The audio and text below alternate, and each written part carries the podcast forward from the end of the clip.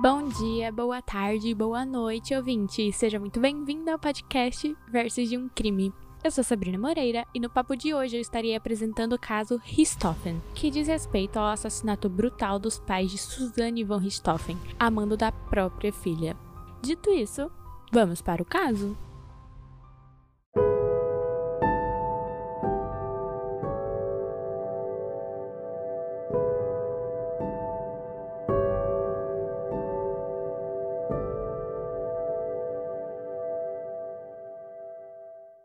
Primeiro momento, eu queria falar que, de primeira, não tem nenhum alerta exatamente de gatilho, tá bom? Mas eu quero deixar bem claro aqui, já de início, que a intenção do podcast em nenhum momento é soar desrespeitoso perante vítimas, familiares ou envolvidos.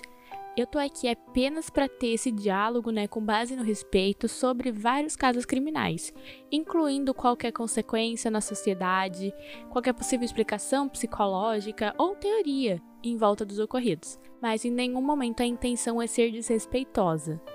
Eu falo isso porque eu entendo que falar sobre crime é algo muito sensível e que gera muito desconforto. Mas essa passa longe de ser a intenção do podcast e você é livre para me dar esse esse alerta, né, caso eu tenha soado de uma certa forma desrespeitosa.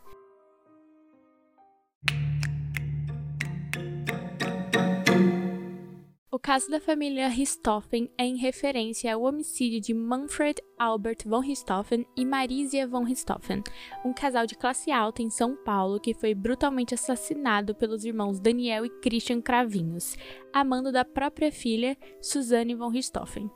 Daniel e Suzanne eram namorados há vários anos, por mais que o relacionamento não tivesse o apoio de suas famílias, principalmente por parte dos Richthofen e em uma tentativa de acabar com esse impedimento e também ficar com a herança, a Suzane, o Daniel e o Christian arquitetaram um plano onde iriam simular um latrocínio e tirar a vida dos von Richthofen.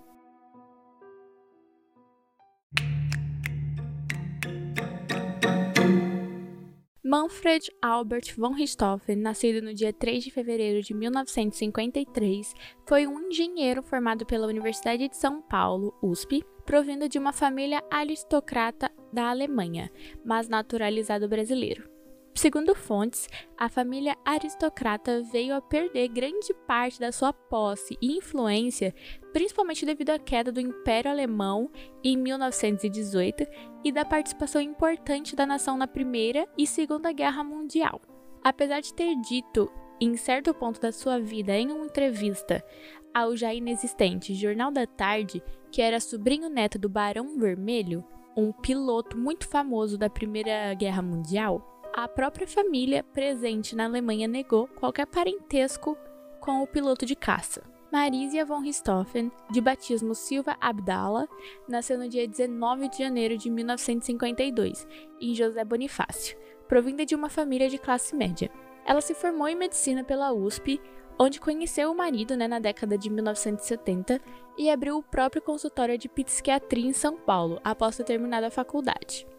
Os dois tiveram dois filhos, a primogênita Suzanne Louise von Richthofen, nascida no dia 13 de novembro de 1983 em São Paulo, e quatro anos após o nascimento dela, o filho caçula Andreas Albert von Richthofen, nascido no dia 23 de abril de 1987. Na época em que tudo aconteceu, a Suzane ela cursava direito na Pontifícia Universidade Católica de São Paulo, a PUC enquanto o filho caçula, o Andreas, ele ainda estudava na escola por ter 15 anos. Segundo os vizinhos da casa onde a família morou por quase 15 anos, os quatro eram conhecidos como família Doriana, não apresentando nenhum tipo de problema aparente, nem tendo brigas recorrentes ou algo semelhante. Os irmãos, inclusive, sempre foram muito próximos um do outro, e segundo uma ex-funcionária, aspas, nunca viu os dois brigarem, eles conversavam muito e se davam muito bem. Fecha aspas. Andrea supostamente teria escrito um bilhete para a irmã pouco após tudo ter sido descoberto, onde dizia lhe perdoar e ainda a amar. No entanto, segundo o promotor Roberto Tardelli e o tio responsável legal pelo Andréas, o Miguel Silva Abdala, O bilhete foi forjado pela Suzane e pelo seu advogado numa tentativa inútil de fazer as pessoas sentirem empatia. Os irmãos Cravinho eram dois dos três filhos do casal Nadja e Astrogildo Cravinhos, de Paulo e Silva, que ainda tinham o filho mais velho, o Marco, que era casado e também conhecido por ser o que mais ajudava os pais financeiramente. O Daniel era o caçula e dedicava-se desde os três anos ao aeromodelismo, sendo campeão paulista, brasileiro, pan-americano, sul-americano e o quinto melhor do mundo em 1998 em um campeonato em Kiev, na Ucrânia. Cada um dos aviões que ele produzia eram vendidos por R$ 1.400 na época, sendo essa sua maior fonte de renda, já que ele vendia de um a dois por mês. Já o Christian, ele era o filho do meio e diferente dos irmãos, ele era conhecido por ser aquele filho mais problemático. Ele costumava consertar motos e também era usuário de drogas durante aquela época, tendo até mesmo sido internado em uma clínica de reabilitação. Por mais que tivesse as suas diferenças, os irmãos eram inseparáveis e sempre estavam dispostos a se ajudar. Foi isso que levou Christian a entrar no plano do irmão contra a vida dos von Richthofen.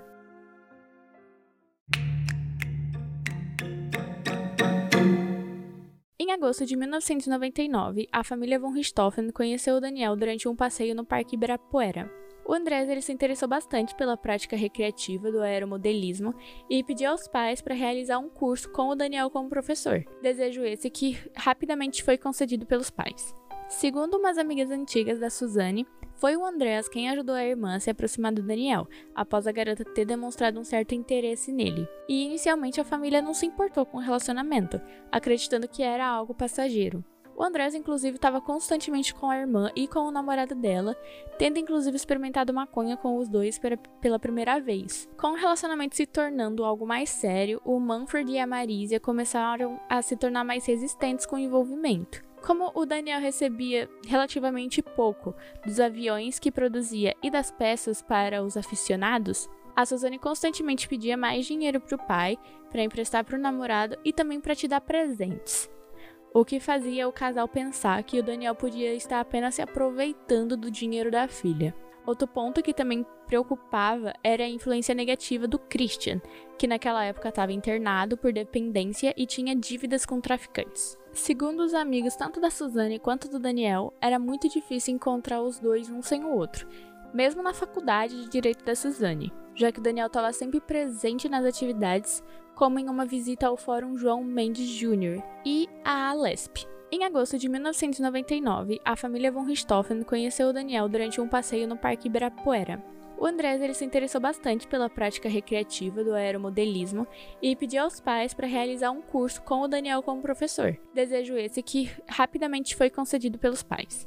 Segundo umas amigas antigas da Suzane, foi o Andreas quem ajudou a irmã a se aproximar do Daniel, após a garota ter demonstrado um certo interesse nele. E inicialmente a família não se importou com o relacionamento, acreditando que era algo passageiro.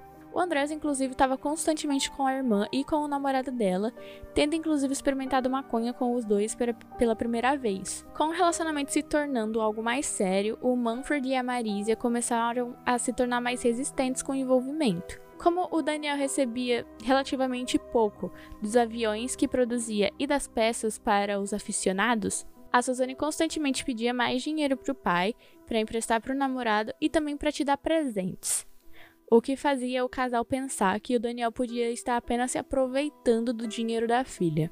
Outro ponto que também preocupava era a influência negativa do Christian, que naquela época estava internado por dependência e tinha dívidas com traficantes. Segundo os amigos tanto da Suzane quanto do Daniel, era muito difícil encontrar os dois um sem o outro, mesmo na faculdade de direito da Suzane, já que o Daniel estava sempre presente nas atividades, como em uma visita ao Fórum João Mendes Jr. e à Alesp.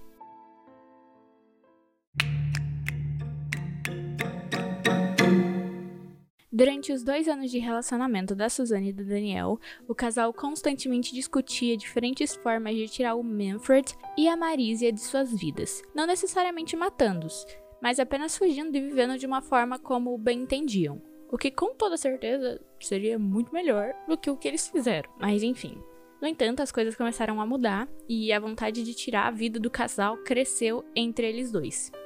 O casal de namorados tinha uma fantasia muito vívida de que, após livrarem-se da presença dos Von Richthofen, os dois teriam uma vida maravilhosa juntos, sem nenhum tipo de empecilho externo, além de todo o acesso à herança da Suzanne, o que lhes proporcionaria uma boa vida. Na tarde do dia 30 de outubro, dia anterior do crime, a Suzanne e o Daniel fizeram testes com uma arma com o objetivo de checar se os barulhos poderiam ser ouvidos fora da casa. Ao terem a confirmação de que isso realmente aconteceria, os planos dos dois foram alterados.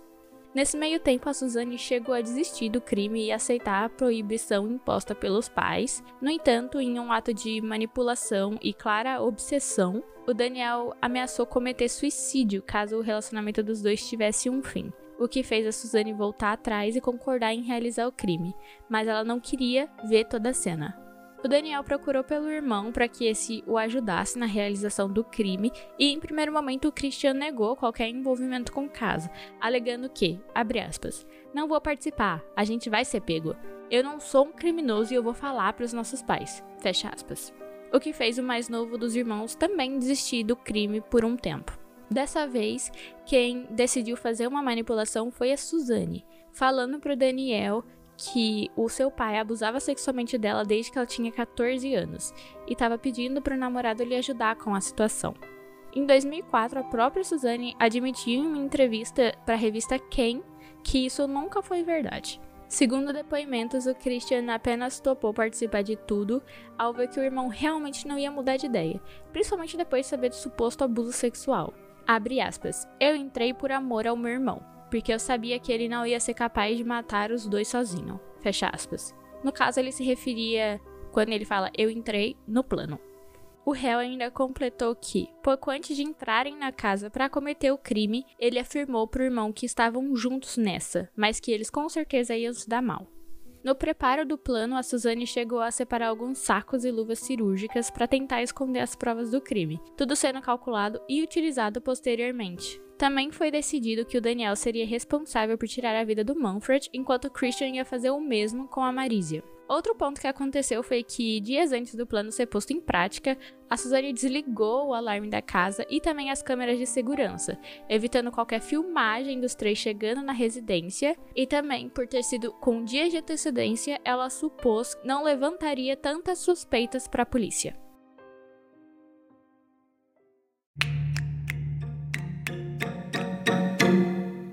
No dia 31 de outubro de 2002, a Suzane e o Daniel tiraram o André de casa, que na época tinha 15 anos, com a desculpa de levá-lo em um cybercafé para se distrair, convencendo o adolescente de que não ia ter nenhum problema, já que eles iam convencer os pais da Suzane a ele faltar no dia seguinte na escola.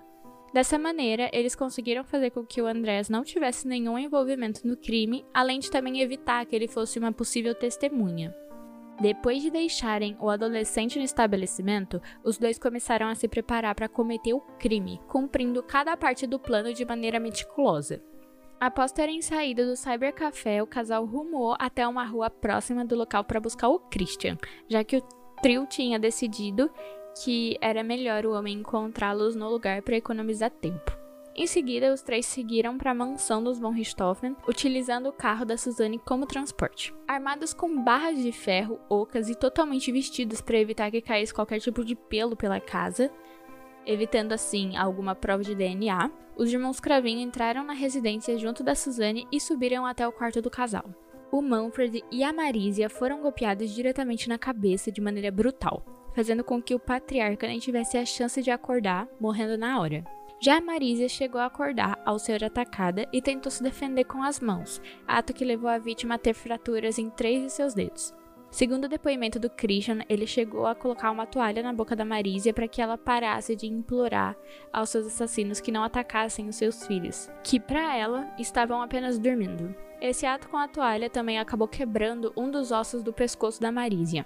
Depois de confirmar que o casal estava definitivamente morto, o Daniel colocou uma arma pertencente ao Manfred perto do seu braço, para simular uma tentativa de reação contra os supostos assaltantes, e também cobriu o rosto dele com uma toalha. Segundo a Suzanne, em depoimento, abre aspas. Chegamos em casa, eu entrei e fui até o quarto dos meus pais. Eles estavam dormindo. Aí eu desci, acendi a luz e falei para eles subirem. Fiquei no sofá com as mãos no ouvido. Eu não queria mais que os meus pais morressem, mas eu percebi que não tinha mais o que fazer. Fecha aspas. Não é uma certeza onde a Suzane estava enquanto tudo ocorria, ou se ela chegou a ver o corpo dos pais mortos. Mas, segundo a reconstituição, a Suzane provavelmente ficou realmente no térreo, onde aproveitou para roubar o dinheiro e as joias dos pais, além de ter deixado a biblioteca da casa totalmente bagunçada, simulando a procura por artefatos valiosos coisa que o Daniel também fez, mas no quarto do casal. Os bastões foram lavados na piscina e tudo usado no crime foi colocado dentro de sacos plásticos, incluindo a roupa dos três. O dinheiro roubado e algumas joias foram dadas ao Christian, como uma forma de pagamento pela participação. Depois do crime, o Christian foi levado ao apartamento onde morava com a avó e o casal forjou um álibi no motel colonial, onde pagaram cerca de 300 reais para ficar e solicitaram uma nota fiscal algo que é incomum nesse tipo de estabelecimento e que também levantou suspeitas para a polícia. Depois de deixar o local, a dupla buscou o Andreas no cybercafé e a Suzane deixou o Daniel na sua casa. Após voltarem para a residência do Von Richthofen, a Suzane disse ter estranhado as portas da casa estarem abertas o que fez o caçula da família entrar na casa gritando pelos pais. O Andrés foi para fora da casa, amando da irmã, e a Suzane ligou pro Daniel, se juntando ao irmão na frente da casa e tentando ligar para os pais. Seguindo com o plano, o próprio Daniel entrou em contato com a polícia, informando que suspeitava que tinha ocorrido um assalto na casa da namorada e que estava solicitando a ajuda.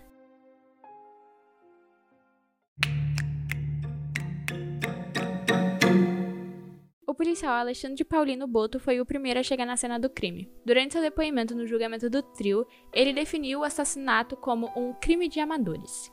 Para embasar o seu argumento, ele comentou que as joias, celulares e até mesmo a arma plantada pelo Daniel comprovavam isso, já que nenhum assaltante ia deixar esses itens para trás, principalmente depois de matar a vítima. Outro ponto que o fez estranhar foi o comportamento da Suzane, que lhe questionou sobre como seriam os procedimentos a seguir após entre muitas aspas, descobrir que os seus pais tinham sido assassinados. Além disso, também teve o Daniel lhe questionando sobre o dinheiro da família, que era guardado dentro de uma caixinha, perguntando se ele realmente ainda estava lá e até mesmo citando o valor exato que foi roubado. Realmente um trabalho bem amador. O que, ao menos da parte dos irmãos Cravinham, me faz pensar: será que eles realmente não estavam querendo que a polícia descobrisse? Fica a dúvida. O fato de que apenas a biblioteca da casa estava revirada, enquanto todo o resto estava em ordem, também causou uma, um grande estranhamento para a polícia, já que aparentava assim que era algo montado, ou muito específico, como se o invasor soubesse exatamente onde ele deveria procurar. Por volta das 5 horas da manhã, uma hora depois da polícia ter sido chamada com a suspeita de um assalto, o local já se encontrava com alguns repórteres e vários policiais, então, o pai do Daniel, que também já estava no local, se encarregou de falar com os presentes, enquanto a Suzane e o Andreas eram encaminhados até a delegacia para prestar depoimento. Quando eles estavam na delegacia, o comportamento carinhoso e descontraído do casal também chamou muita atenção do policial, enquanto o Andreas estava bem claramente em choque, o que é muito mais comum para alguém que acabou de perder os pais. Como toda a cena do crime parecia ser uma grande farsa, a polícia se concentrou em investigar as pessoas próximas, como os filhos, empregados, pessoas de trabalho, familiares e colegas. Então, o relacionamento da Suzane e do Daniel acabou sendo um dos primeiros a ser investigado, chegando rapidamente ao fato de que a família não aprovava e tinha recorrentes brigas ao redor disso. No dia 4 de novembro de 2002, a Suzane realizou seu segundo depoimento aos policiais do Departamento de Homicídios e de Proteção à Pessoa, com a intenção de tirar eventuais dúvidas sobre qualquer contradição e que levou cerca de duas horas até ser finalizado. O Christian ele foi preso preventivamente poucos dias depois, após ter realizado a compra de uma moto nova em dólares. O que fez novamente a polícia chamar o Daniel e a Suzane para prestar depoimento. No dia 8 de novembro, os três envolvidos confessaram o assassinato do casal von Richthofen, sendo presos após isso.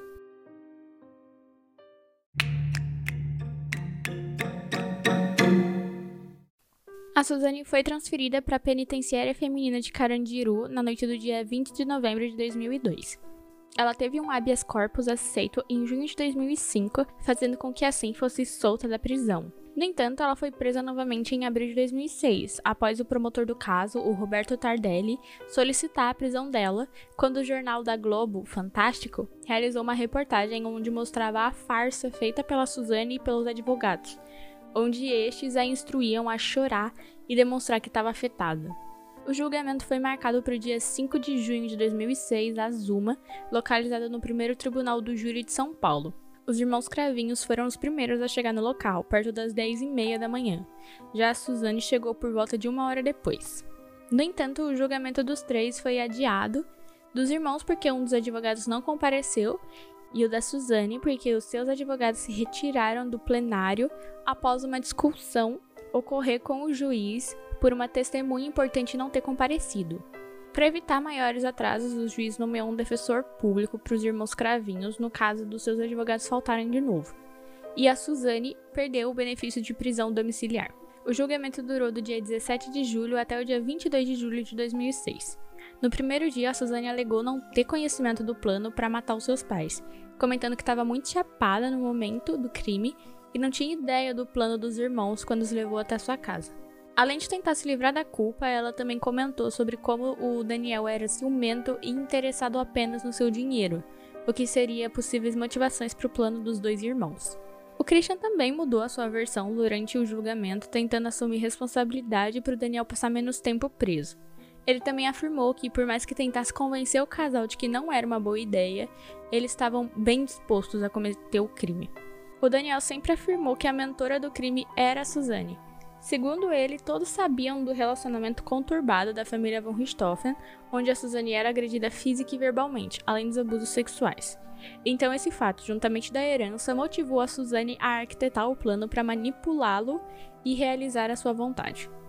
No segundo dia do julgamento, Andreas desmentiu a relação abusiva da Suzane com os pais, dizendo que em nenhum momento ela foi maltratada como afirmava o Daniel. Além disso, ele também comentou sobre o bilhete forjado pela irmã e seu advogado, dizendo que ele não tinha perdoado ela e não acreditava no seu arrependimento ou na intenção de desistir da herança.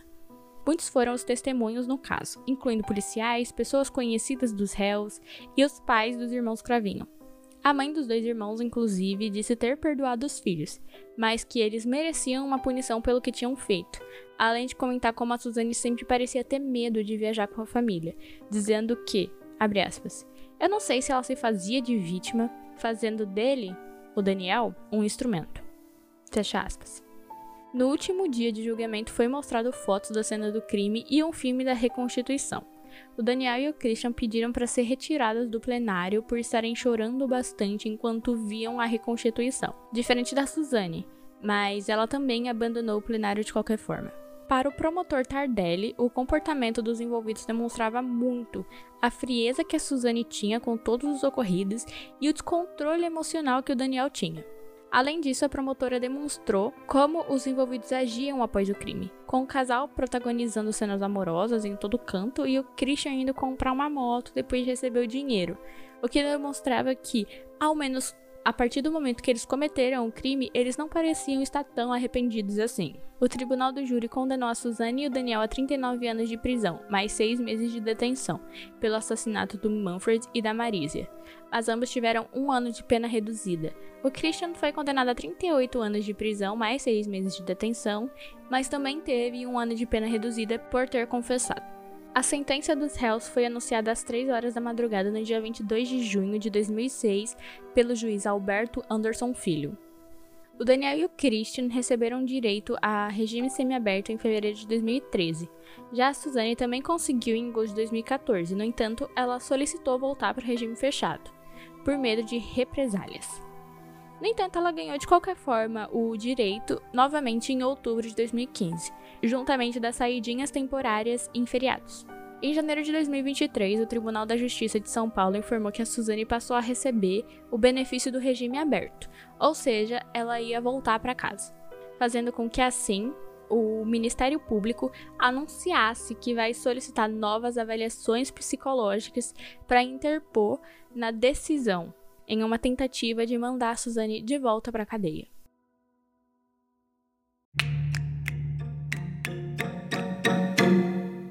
Dentro da cadeia, em outubro de 2014, a Suzane anunciou seu casamento com a Sandra Regina Ruiz Gomes, outra detenta que foi condenada por sequestrar e matar um adolescente em São Paulo, além de também ser ex-namorada da Elise Matsunaga. Ela assinou um documento de reconhecimento afetivo para viver junto da Sandra, que era mais conhecida como Sandrão, e segundo algumas pessoas ligadas a elas, o relacionamento foi a motivação da Suzane também ter aberto mão de passar alguns dias fora da prisão. Em 2015, a Sandra foi transferida para o Centro de Ressocialização Feminino, o que fez com que o relacionamento das duas terminasse. Pouco depois disso, a Suzane começou a namorar um empresário do setor de transportes. Ou seja, dentro da cadeia mesmo, ela estava se envolvendo com várias pessoas, não estava fazendo muita diferença. Em fevereiro de 2017, ela foi pré-selecionada para utilizar o FIES para cursar alguma uma faculdade particular no curso de administração de empresas em Taubaté. Mas, mesmo com a autorização, ela não prosseguiu com o curso. Já em setembro de 2021, a justiça autorizou a saída da Suzane diariamente para cursar farmácia.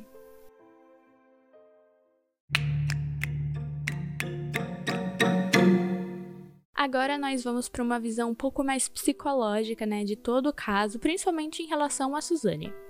Para realizar a construção do livro-reportagem, o Ulysses Campbell, um jornalista, entrevistou várias pessoas relacionadas com a Suzane, incluindo alguns psicólogos forenses que tiveram contato com ela e o próprio Christian Cravinhos. Segundo o teste de Rorschach, os psicólogos conseguiram analisar que a Suzane era uma pessoa manipuladora, dissimulada, narcisista, com alguns traços de perversidade e bem egocêntrica. O jornalista ainda explicou em entrevista para o Aventuras na História que os resultados fizeram com que os especialistas da época não garantissem que a Suzane não voltaria a cometer algum crime se ficasse fora da cadeia. Os psicólogos, inclusive, dizem que a necessidade da Suzane, as possibilidades né, dela vir cometer algum outro crime, dependem do ambiente em que ela vive. Significa que, dependendo da situação em que ela foi submetida, ela pode vir a cometer outro crime. Fecha aspas.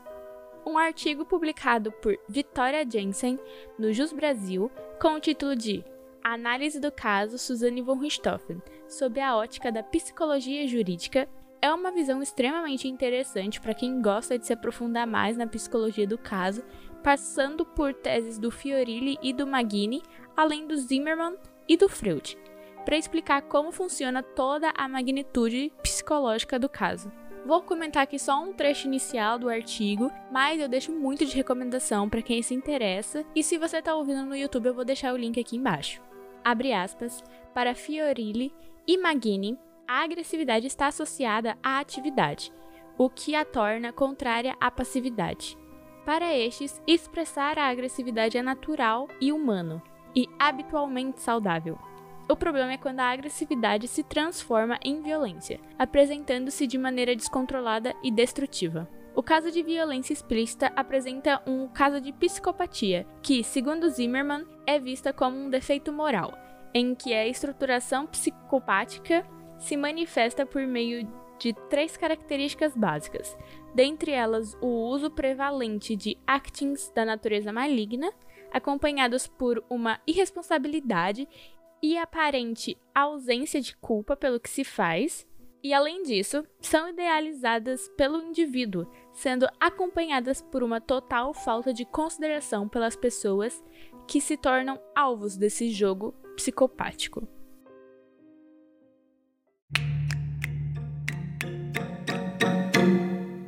O interesse midiático em cima do caso Richthofen foi tão grande que chegou a ser cogitada a transmissão ao vivo do julgamento na TV Justiça, algo que é bem incomum no Brasil. O programa Fantástico da Rede Globo passou meses conversando com o advogado da Suzane para conseguir uma exclusiva, e durante a entrevista a Suzane se portava de uma maneira bem infantil, além de também se vestir de uma forma infantil, e dizia ter ódio do ex-namorado. A ideia que eles queriam passar com aquela entrevista era de que a Suzane era uma garota imatura e facilmente influenciável. Entretanto, as câmeras conseguiram capturar com os microfones já pré-ligados o advogado da Suzane lhe instruindo a chorar, o que fez o plano deles todo cair por terra, já que a Globo ela transmitiu isso.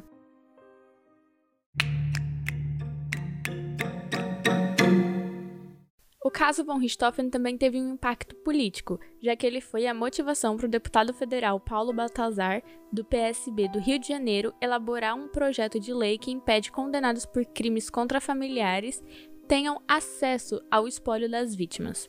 O projeto foi aprovado pela Comissão de Constituição e Justiça da Câmara em abril de 2006. Também foi aprovado outro projeto de lei, o 141-2003, do mesmo deputado, excluindo o autor de crimes contra cônjuges, companheiros, ascendentes ou descendentes da herança.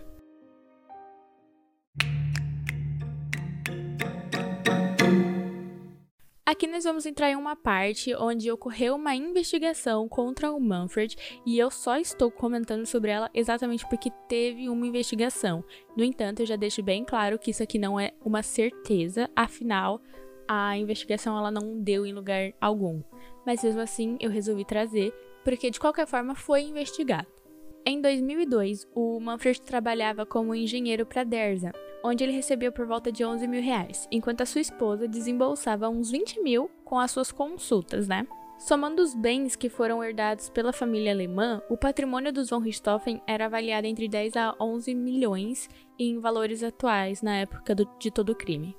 É, o pai da Suzane, ele acabou sendo acusado de ter desviado milhões de reais do governo de São Paulo, onde, por conta de algumas escutas, foi revelada uma corrupção, né, de contratos bilionários da Alstom, um grupo industrial francês que atua na área da infraestrutura de energia e de transporte aqui no Brasil, principalmente em São Paulo. Então, como já descobriram, né, que realmente teve esse desvio, pensaram na hipótese dele estar envolvido, né? Em julho de 2006, o Ministério Público do Estado de São Paulo chegou a abrir uma investigação sobre o espólio da família em um suposto enriquecimento ilícito com as obras do trecho oeste do Rodoanel. Segundo as investigações, os recursos iriam para uma conta na Suíça e também estavam destinados no nome da Suzane, inclusive.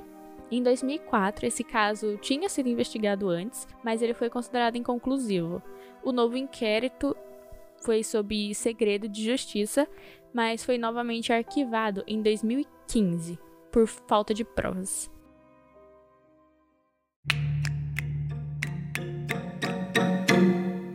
Atualmente, a Suzane se encontra em regime aberto assim como Daniel Cravinhos. Entretanto, o Ministério Público do Estado de São Paulo se posicionou, informando que vai recorrer à decisão judicial que autorizou a progressão da pena da Suzane.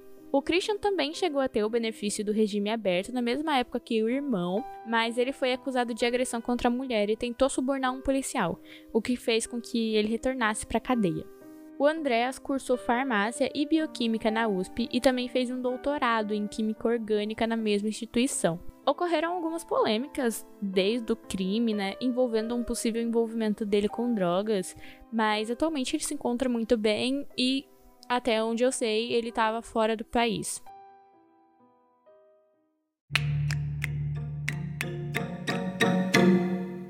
Como em todo final de casa, vou deixar aqui algumas recomendações para você se aprofundar um pouco mais em tudo que aconteceu, porque é uma história realmente bem longa, teve muita investigação, teve muita coisa envolvendo, e também tem esse lado mais psicológico que eu sempre gosto de falar, né?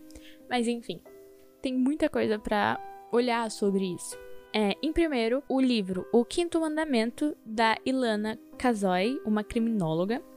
Em segundo, o livro Richthofen, O Assassinato dos Pais de Suzanne, do Roger Franchini, um ex-investigador da Polícia Civil. O livro né, do Ulysses Campbell, jornalista, que é nomeado Suzanne, Assassina e Manipuladora, mas que anteriormente era chamado de Suzanne, Crime e Punição. Inclusive, esse livro, a defesa da Suzanne tentou impedir o lançamento, mas isso foi negado. Também tem os dois filmes que estão disponíveis na Amazon Prime, que é A Menina que Matou os Pais e O Menino que Matou Meus Pais, do diretor Maurício Essa. E também vai sair o terceiro, eu só não sei exatamente quando. De fonte para criar esse roteiro, eu utilizei o Wikipedia, Extra Globo, Brasil Paralelo, Isto É, Diário do Nordeste, Segredos do Mundo, o Estadão, Canal Ciências Criminais, o Aventuras na História e o artigo do Jus Brasil.